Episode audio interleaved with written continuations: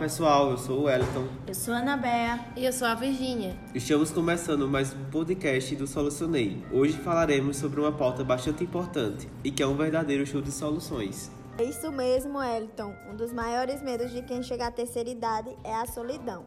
Ao avançar dos anos, algumas atividades não são mais comuns, como trabalho ativo e eventos com amigos e familiares. Nesse momento, o sentimento solitário se instaura e o caminho para evitar que o idoso adoeça é grande. Há muitos anos, a família era composta por muitas gerações. Na mesma casa, era comum morar avós, pais, filhos e até os netos.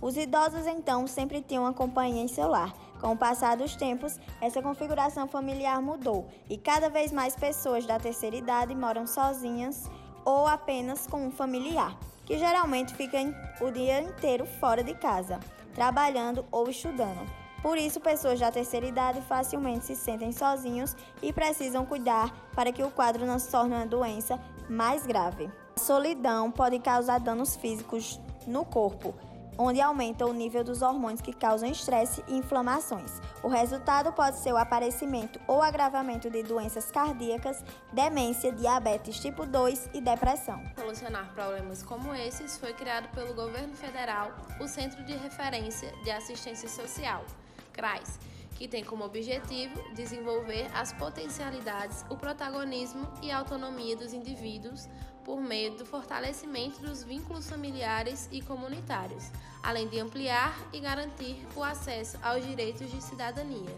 Para entender melhor sobre o assunto, falamos com Anderson Frazão, que comentou como funcionam as atividades de socialização dos idosos ofertadas no CRAS e como ajuda esses beneficiários a não se sentirem sozinhos através das aulas, atividades e eventos. Olá, me chamo Anderson, sou um dos funcionários do Centro de Referência de Assistência Social, o CRAS, onde realizamos uma oficina com atividades para os nossos idosos do Serviço de Convivência e Fortalecimento de Vínculos.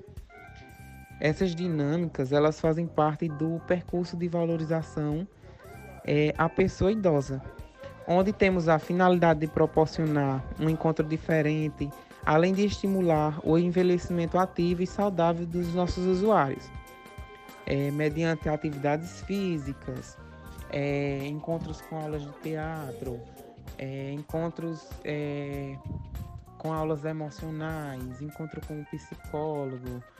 É, e a gente também sempre está tentando incluir é, os nossos usuários, os nossos idosos, em em eventos como festa junina, é, eventos natalinos, o Dia do Idoso sempre é comemorado e entre outros. E a gente vê assim, sente a felicidade deles de estarem sendo inclusos né, na sociedade, porque o idoso hoje ele é muito esquecido pela sociedade. Um dos beneficiários dessa ação é a dona Josefa Gonçalves, moradora de São Domingos de Cariri. Ao conversarmos com ela, ela nos contou como o CRAS a ajudou e mudou a sua vida. É, é tudo pra gente, sabe? O CRAS é um incentivo, é uma família que a gente tem, uma nova família, né?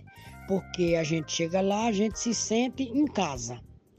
A gente é acolhido, é bem tratado, é, as pessoas respeitam muita gente, tanto os que trabalham lá como os, os amigos.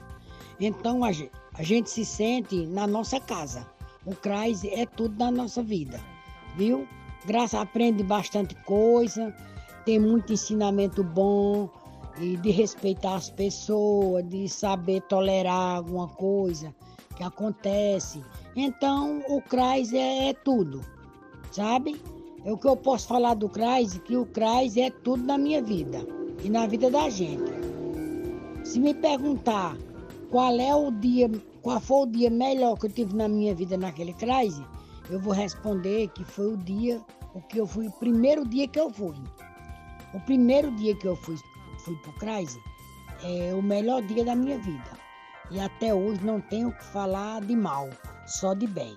Para aqueles que se interessarem em participar dos programas sociais e receber os benefícios do governo, é preciso estar inscrito no número de inscrição social, NIS, e no cadastro único do governo federal. O agendamento é feito de forma presencial ou por meio do site da prefeitura em que a pessoa reside. É isso, galera. Fica por aqui mais um podcast do nosso Solucionei. Confira a matéria na íntegra do nosso site e nos sigam nas redes sociais. Obrigado por nos acompanhar até aqui e até a próxima. Tchau, até a próxima. Tchau, até a próxima.